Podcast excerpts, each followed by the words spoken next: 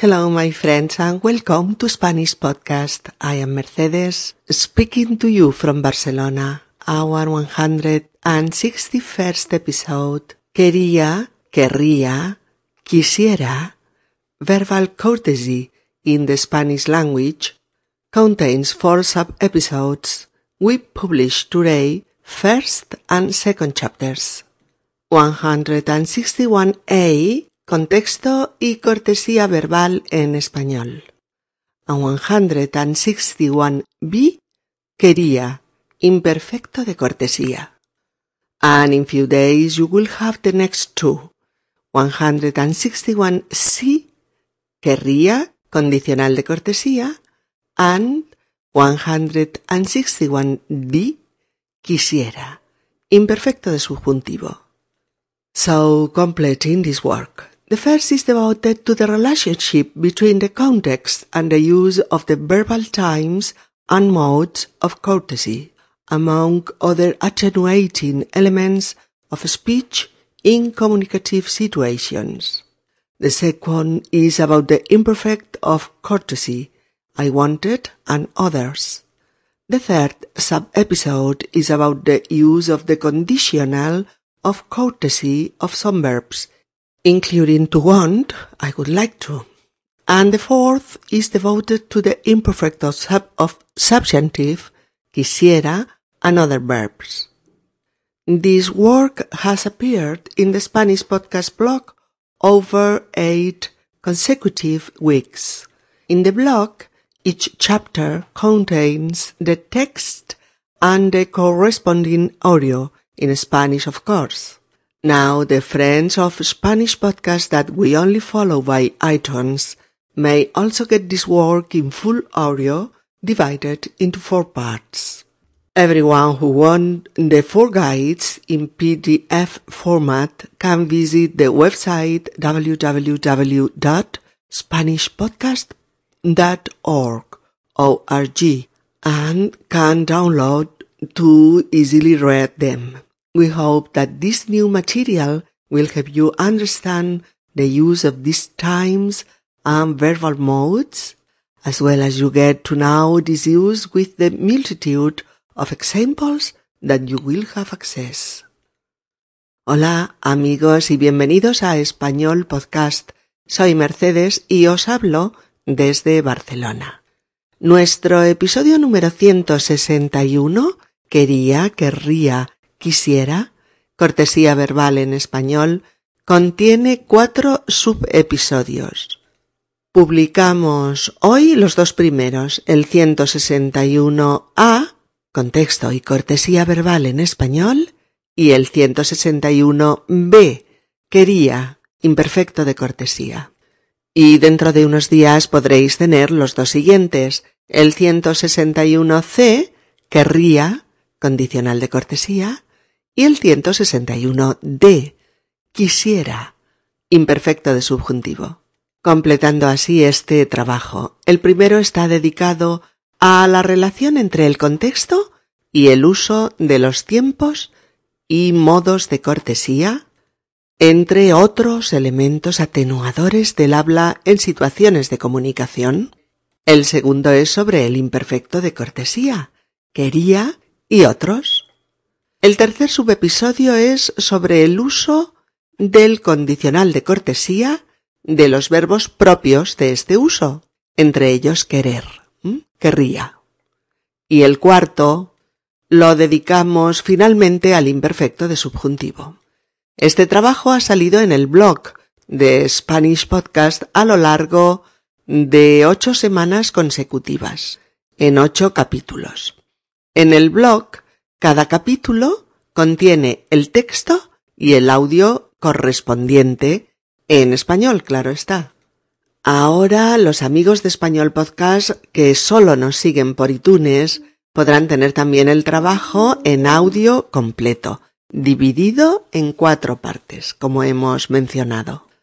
Aquellos que quieran tener las cuatro guías pueden visitar nuestra web www.spanishpodcast.org y pueden descargárselas pues para poderlas leer tranquilamente.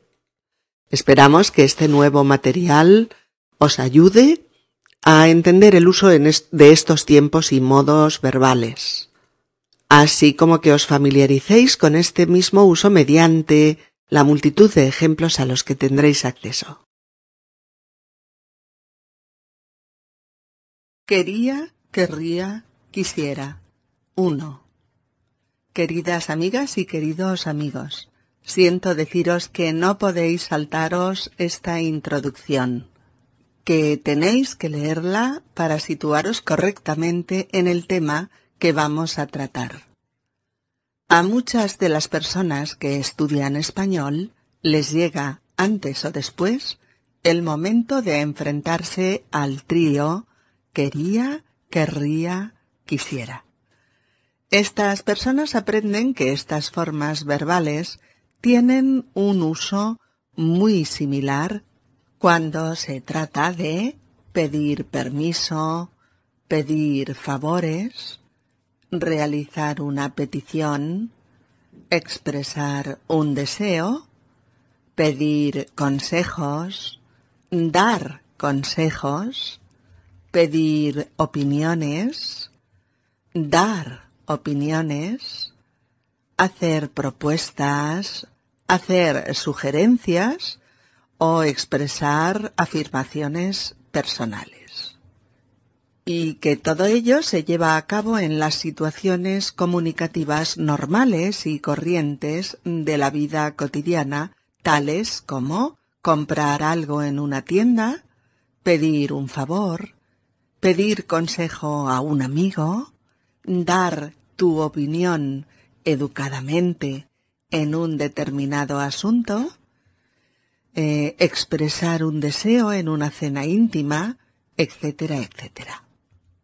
Pero pronto se dan cuenta estas personas de que estos tres verbos no siempre son intercambiables o no siempre se usan con las mismas personas del verbo o no siempre entrañan el mismo grado de cortesía.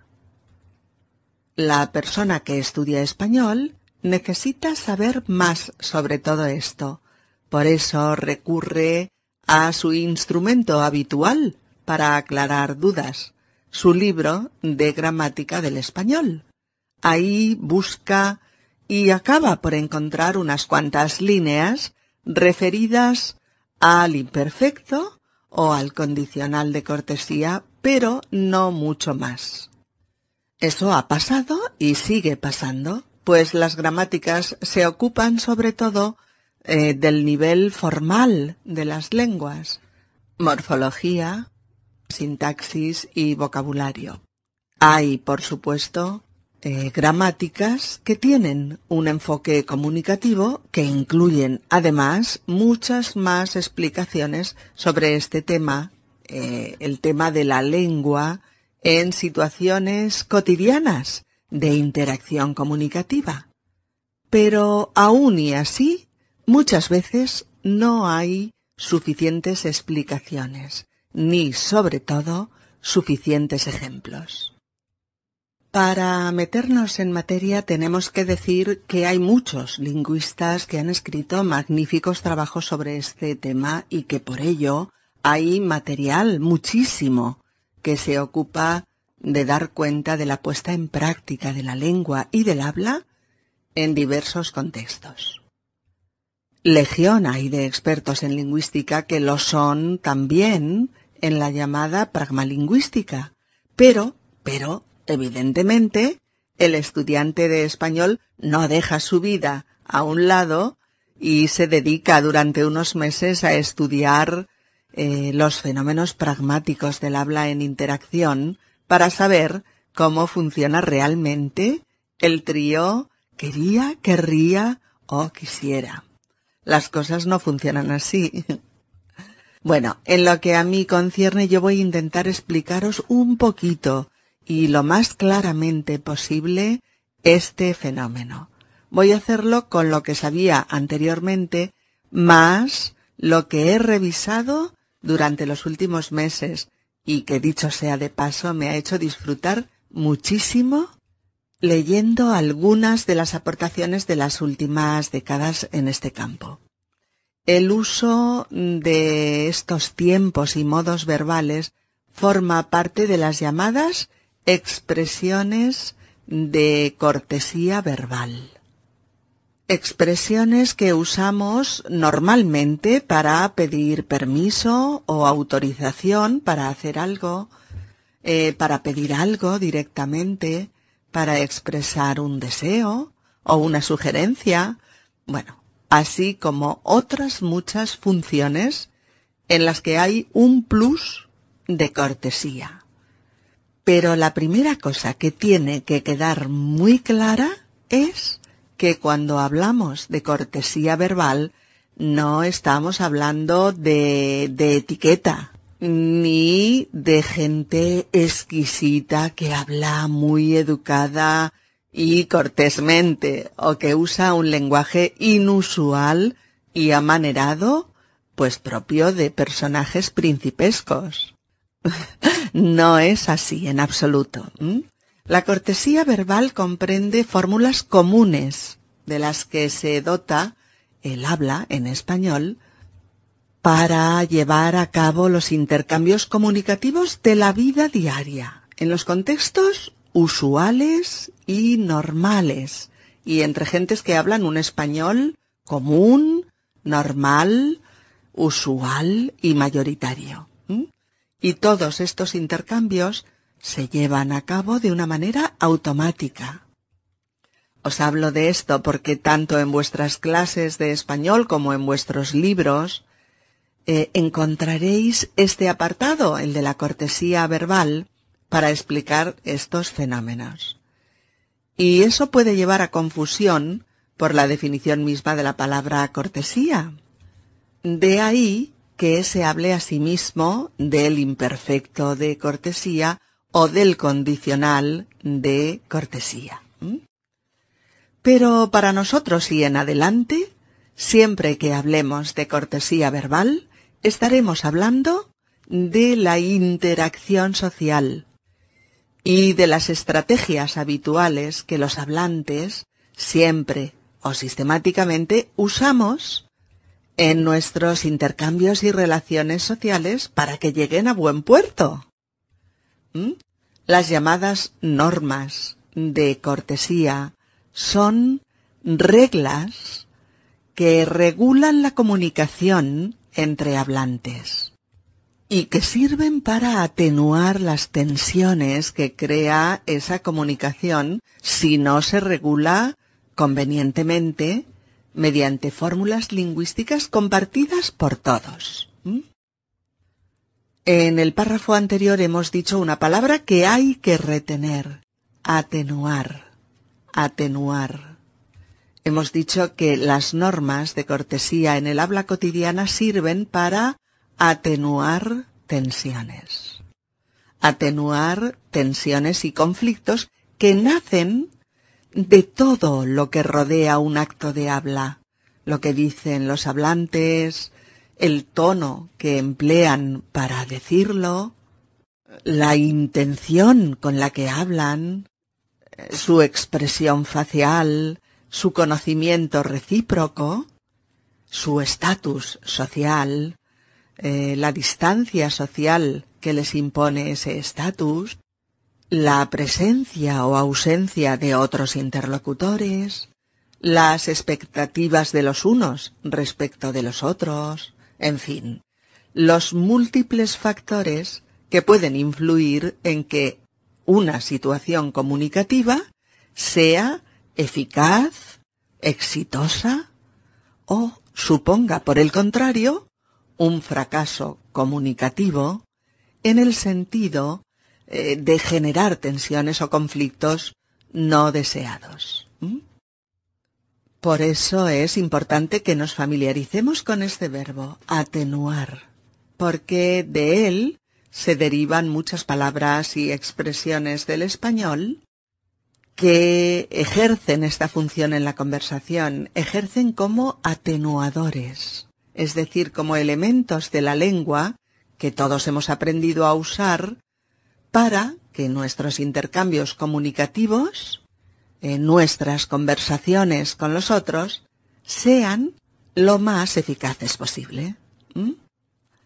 En estos atenuadores hay, entre otros, determinados tiempos y modos verbales, los que vamos a explicar aquí.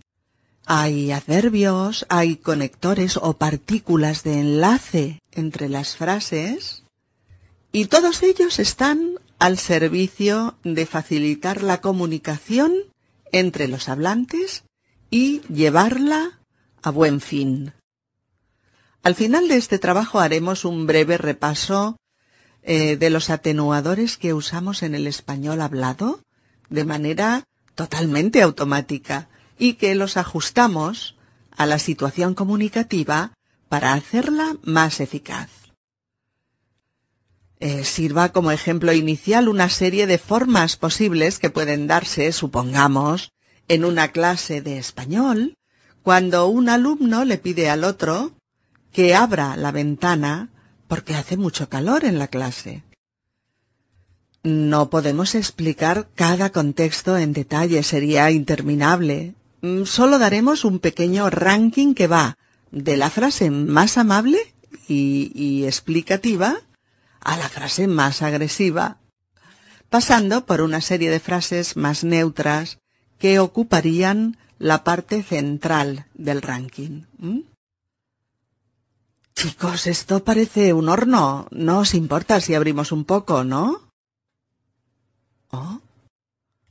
Uf, con este calor no hay quien trabaje. ¿Qué os parece si abrimos un ratito la ventana? ¿O bien? Oye, me parece que hace mucho calor. ¿Te importaría abrir la ventana, por favor? ¿Oh? ¿Te molestaría abrir la ventana? Oh. Oye, por favor, ¿te importaría abrir la ventana? Es que el aire acondicionado no funciona. Oh. ¿Podrías abrir la ventana? Hace mucho calor. ¿O bien? ¿Puedes abrir la ventana? Es que la has cerrado antes, pero es que hace calor. Oh. Oye, abre la ventana, ya te lo he dicho antes. Oh, uno se dirige a otro que siempre se opone a abrir la ventana. Oye, ¿por qué no abres la ventana que nos estamos asando? O, con discusión previa, porque uno no quiere abrir la ventana y el otro sí. ¿Quieres abrir la ventana de una vez? Bien.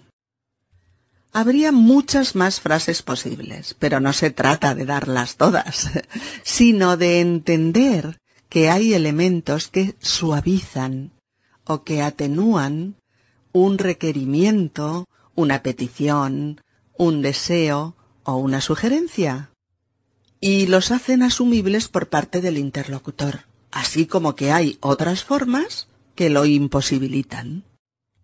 Cuando alguien pide algo o quiere algo, sugiere algo, necesita algo o desea algo, se lo pide a otro, y ese otro tiene que recibir la petición de la manera establecida convencionalmente en una lengua para querer cooperar con el primero, para atender su petición o su deseo, o para hacer lo que le pide. Y querrá hacerlo porque se siente bien tratado, porque se coloca en una situación comunicativa que no le compromete ni le amenaza. Fijaos, todos nos hemos encontrado alguna vez en la calle con alguien que pregunta dónde está, pues, un lugar. Hemos ordenado, aquí en el ejemplo, algunas posibilidades con preguntas que van desde la más descortés o, o mal educada hasta formas amables y correctas de preguntar. Veamos. ¿Alguien se te acerca? ¿No te saluda previamente? Y sin ningún atenuante usual como perdone, disculpe, por favor, etc., sin mirarte a la cara y con una actitud descortés dice, ¿la Sagrada Familia? o, ¿dónde está la Sagrada Familia? Bueno, quizás contestes a tres calles de aquí. Mm, secamente. Pero a alguien que pregunta así, pues puedes perfectamente no contestarle o decirle, sin pararte y sin mirarle, ni idea. Otra persona te preguntará así. Buenos días, ¿me puede decir dónde está la Sagrada Familia? ¿Y tú? Sí, claro, siga andando unos trescientos metros por esta calle y la encontrará. Oh, buenos días, disculpe, ¿me puede decir dónde está el templo de la Sagrada Familia? ¿Y tú? Por supuesto, mire, está muy cerquita, a cinco minutos caminando. ¿O bien? Disculpe, por favor, ¿podría indicarme dónde está la Sagrada Familia? Y tú le dices, Claro que sí, mira, está al final de esta calle, allí, allí se ve. Es un cuarto de hora a pie. Oh, finalmente. Hola, señor, disculpe, me he perdido. Mm, ¿Puede decirme dónde está la Sagrada Familia? Y tú le contestas. No te preocupes, yo te indico. ¿Ves aquellas torres? Pues ese es el templo. Diez minutos caminando. Muchas gracias. No se merecen. ¿Veis? Hay muchas formas corteses para introducir una petición de información. Formas que preparan favorablemente al interlocutor para cooperar con nosotros. En caso contrario, ante una actitud descortés, maleducada o, o directamente grosera, esas ganas de cooperar se evaporan. Algunas de esas fórmulas que favorecen la cooperación de las interacciones comunicativas pueden ser por favor, por favor. Por favor, ¿hay una parada de autobús por aquí? Perdón, perdón. Perdón, ¿pasa algún bus por aquí? Perdone una pregunta. Perdone una pregunta. Perdone una pregunta. ¿Cómo puedo ir al campo del Barça? ¿Me permite? ¿Me permite? ¿Me permite? ¿Podría indicarme las ramblas aquí en este mapa? Me hace el favor de... Me hace el favor de... ¿Me hace el favor de indicarme la parada de metro más cercana? ¿Me haría el favor de... ¿Me haría el favor de... ¿Me haría el favor de indicarme una parada de taxis? Tiene la amabilidad de... Tiene la amabilidad de... ¿Tiene la amabilidad de indicarme un restaurante con menú del día por aquí cerca? ¿Tendría la amabilidad de... ¿Tendría la amabilidad de... ¿Tendría la amabilidad de indicarme la parada del bus turístico? ¿Sería tan amable de... ¿Sería tan amable de... ¿Sería tan amable de señalarme el Hotel Barcelona en el mapa? ¿No le importa que...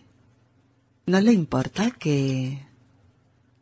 ¿No le importa que cierre la ventanilla? Entra demasiado aire. No le importaría. No le importaría. ¿No le importaría cambiarme la cerveza? Esta no está fría. Gracias. ¿No le molestaría? ¿No le molestaría? ¿No le molestaría darme una factura? La necesito para la empresa. Siento molestarle, pero podría... Siento molestarle, pero podría... Siento molestarle, pero podría cerrar su ventanilla. Mi bebé está estornudando por el aire. Gracias. Veis que son fórmulas posibles para introducir una frase hacia alguien de quien queremos cooperación, ayuda. También la fórmula de cortesía puede ir detrás de la frase, tanto dirigida a alguien que conocemos, tuteo, como a alguien con quien mantenemos una distancia, tratamiento de usted, ¿eh? como en estos casos. Si eres tan amable. ¿Puedes indicarme dónde está la pedrera si eres tan amable? Si no te importa. ¿Me dejas las vinagreras si no te importa? El camarero se ha olvidado de nosotros. Si te parece bien. Oye, podemos ir al cine si te parece bien. Si te da lo mismo. Yo prefiero quedarme en casa y descansar. Bueno, si te da lo mismo. Si te va bien. Podemos quedar después de las ocho si te va bien. Antes hace demasiado calor. Bien amigos, si no, no nos hemos olvidado de que hemos empezado nuestra charla hablando de esos tres tiempos y tres modos verbales que sirven para expresar peticiones, necesidades, requerimientos, consejos, favores, avisos, deseos o demandas de una forma más suave y atenuada. Vamos con ello. 2. Muchos de vosotros os habéis preguntado alguna vez, pero vamos a ver, ¿por qué usar el tiempo del imperfecto de indicativo, por ejemplo, pudiendo usar el presente? ¿Por qué decir hola, quería una barra de pan si puedo decir hola, quiero una barra de pan? ¿Mm? Bien, pues la respuesta es por todas las razones que venimos exponiendo en la introducción de este trabajo.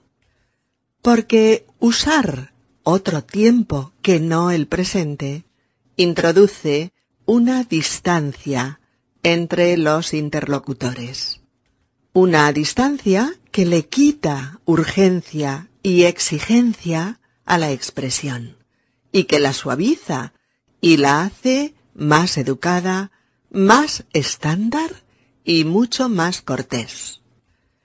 Esto es importante de entender. En español, y en este caso, el tiempo del verbo implica una distancia respecto al interlocutor. El uso del presente, no siempre claro, pero sí a veces, es el que marca una mayor urgencia y un mayor carácter impositivo al mensaje. Sin embargo, el uso del imperfecto de indicativo o de subjuntivo o el uso del condicional marcan ya una atenuación en la premura de la petición. Suavizan el requerimiento. Si vais a una panadería española a comprar pan, es evidente que oiréis un montón de fórmulas de petición del pan y también muchas de ellas en presente y perfectamente educadas y habituales. Pero también oiréis las que usan quería como inicio cortés de la frase, porque estamos acostumbrados a usarlo de manera normal, automática y habitual. Probablemente podríais oír todo esto. Una barra de medio. Aquí tiene algo más. No. Da la moneda y se marcha. Oh. Hola. Una barra de medio. ¿Tostada? Mm, sí, esa está bien. ¿Qué le debo? Un euro. Oh. Hola, quiero una baguette. Aquí tiene. Son ochenta céntimos. Oh. Buenos días. Quería dos baguettes. ¿Las tiene blanquitas? Sí, claro. Estas están poco tostadas. Perfecto. Tenga. Le da el billete. Oh. Hola, ¿qué quería? Pues un pan redondo cortado y una barra rústica. Muy bien. ¿Se lo corto fino o grueso? Fino, por favor. ¿Veis?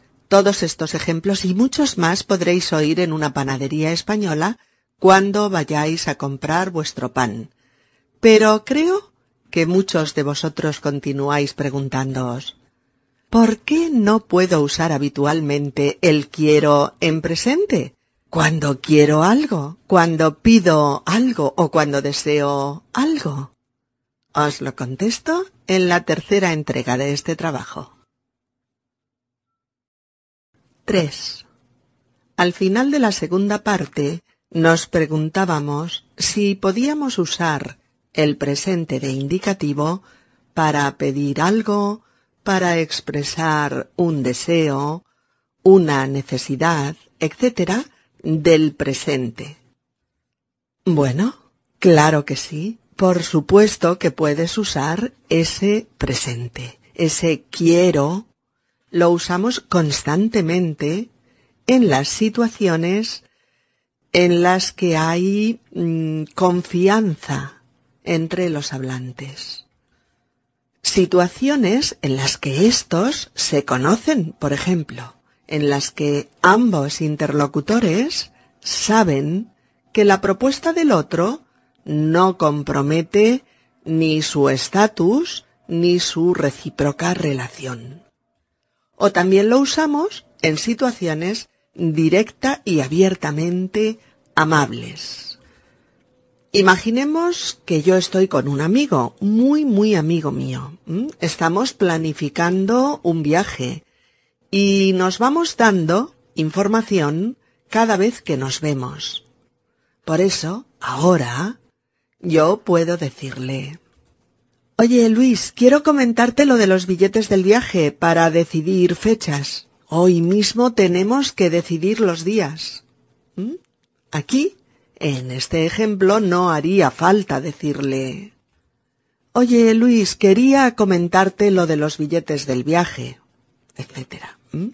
No haría falta. Es más, en este segundo caso, este uso sonaría quizás un tanto raro aunque tiene que quedar claro que no sería incorrecto. Es decir, entre estas dos personas hay una interacción comunicativa amistosa, cordial, la típica entre colegas. Insistimos, se trata de una situación de amistad y de camaradería. Ambos llevan ya un tiempo hablando de ese viaje. Ambos saben que está pendiente la decisión de las fechas y que hay que hablar de ello. Y ambos son amigos y saben que esa información no compromete ningún aspecto personal de ninguno de los dos. ¿Mm? Lo mismo pasaría en casos ligados a situaciones amables y corteses en sí mismas. Mm, supongamos que Pedro quiere regalarle un anillo de compromiso a Rebeca, su novia. Está impaciente por decírselo, enamorado, contento, y sabe que a ella le hará mucha ilusión ese regalo, y por eso le dice, Rebeca, quiero regalarte un anillo de compromiso en nuestro primer aniversario. Mm, no haría falta establecer ninguna distancia preventiva en esta comunicación. Ambos son cómplices de su amor, están encantados con su relación y con todos los detalles que la rodean. Otros ejemplos similares. Marga, quiero que las cosas cambien en casa. Quiero asumir mi parte de las tareas domésticas desde hoy. Oh. Carlos, quiero felicitarte por tu nuevo puesto de trabajo.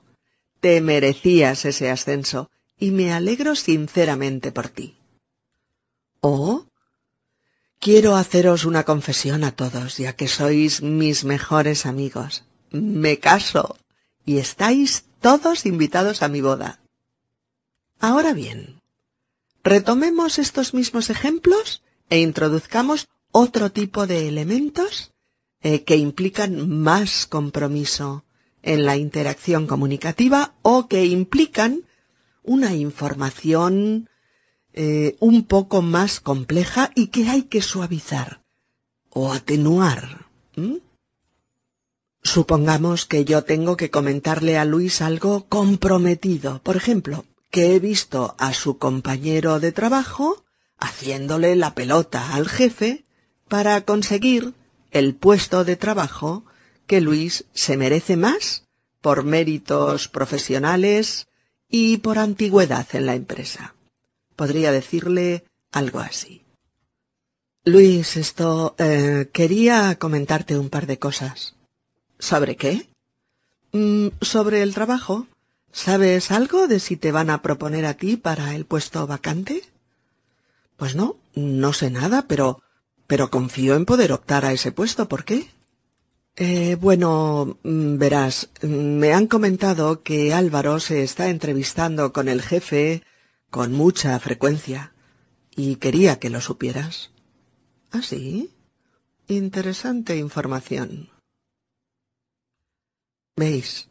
El hecho de decir, Luis, quiero comentarte algo del puesto vacante de tu empresa, puede sonar así, de entrada, un tanto inquietante inicialmente, ¿no? O poner al otro a la defensiva por la contundencia del enunciado. O, o atemorizarle sobre cosas que desconoce, o, o algo similar. No es que sea incorrecto, insisto, pero en español estamos acostumbrados a manejar muchas, muchas fórmulas verbales que pueden atenuar, atenuar el impacto de una información o de una conversación. ¿Mm? Volvamos asimismo al ejemplo de nuestra pareja de novios, Pedro y Rebeca. Ahora Pedro no va a hablarle de ningún regalo, sino que va a plantearle algo frustrante. No podrán hacer un viaje al Caribe que deseaban muchísimo. Todos los vuelos y hoteles de bajo coste se han terminado y no pueden permitirse los otros precios disponibles. Eh, Rebeca, eh, quería comentarte una cosa respecto al viaje. Dime, dime, ¿cuándo nos vamos? Eh, bueno, pues mm, de eso quería hablarte. La verdad es que las cosas se nos han puesto un poco difíciles. Ay, ay, ay, que me vas a dar una mala noticia, ¿verdad? ¿O los otros ejemplos? Oye, Marga, quería decirte que he estado pensando en lo que me dijiste sobre las tareas del hogar y, y no lo veo claro, la verdad. Yo trabajo muchas horas fuera de casa y... ¿Mm? ¿Oh? Víctor, quería decirte que siento mucho que no te hayan concedido el ascenso, porque te lo merecías, compañero. ¿Oh? Amigos míos, quería haceros una confesión a todos vosotros. Me he casado en secreto. Ya sé que os vais a enfadar porque sois mis mejores amigos, pero también sé que vais a comprender mis razones. Mirad, necesitaría eh, poner mil ejemplos para dar cumplida cuenta de una pequeña parte de la diversidad de situaciones comunicativas que pueden darse y de cómo usar verbalmente la llamada cortesía para realizar con éxito nuestros intercambios verbales pero solo puedo daros algunos indicios que os permitan comprender estos usos y a qué tipo de reglas obedecen. Bien es cierto que en este campo la multiplicidad de los contextos comunicativos marcan los usos de la cortesía verbal. Pero podemos entender qué factores hacen válida y exitosa la comunicación y cuáles no. Con esto quiero decir que puede entrar alguien en una tienda a comprar una cartera de piel y decir quería ver carteras de piel.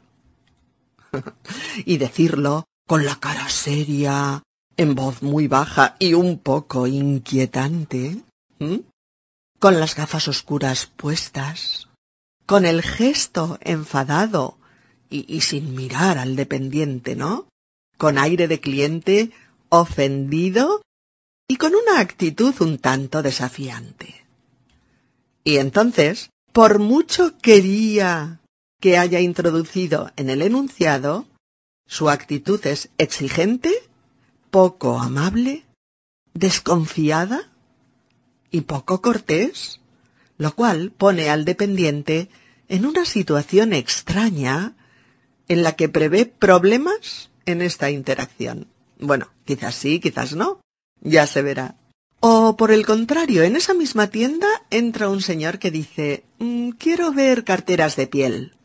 Mirando amablemente al dependiente, sonriendo, con maneras normales, con voz de querer encontrar allí una bonita cartera de piel, ha dicho quiero, sin más.